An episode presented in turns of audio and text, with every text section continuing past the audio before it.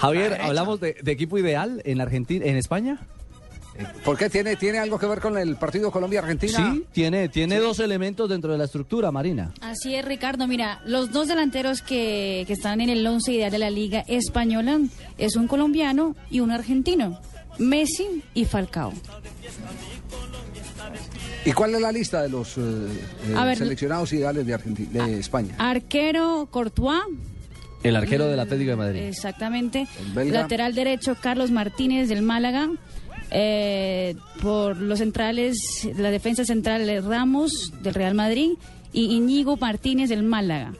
Lateral izquierdo Jordi Alba del Barcelona. Medio campo con Osil del Real Madrid, Busquets de Barcelona e Iniesta del Barcelona.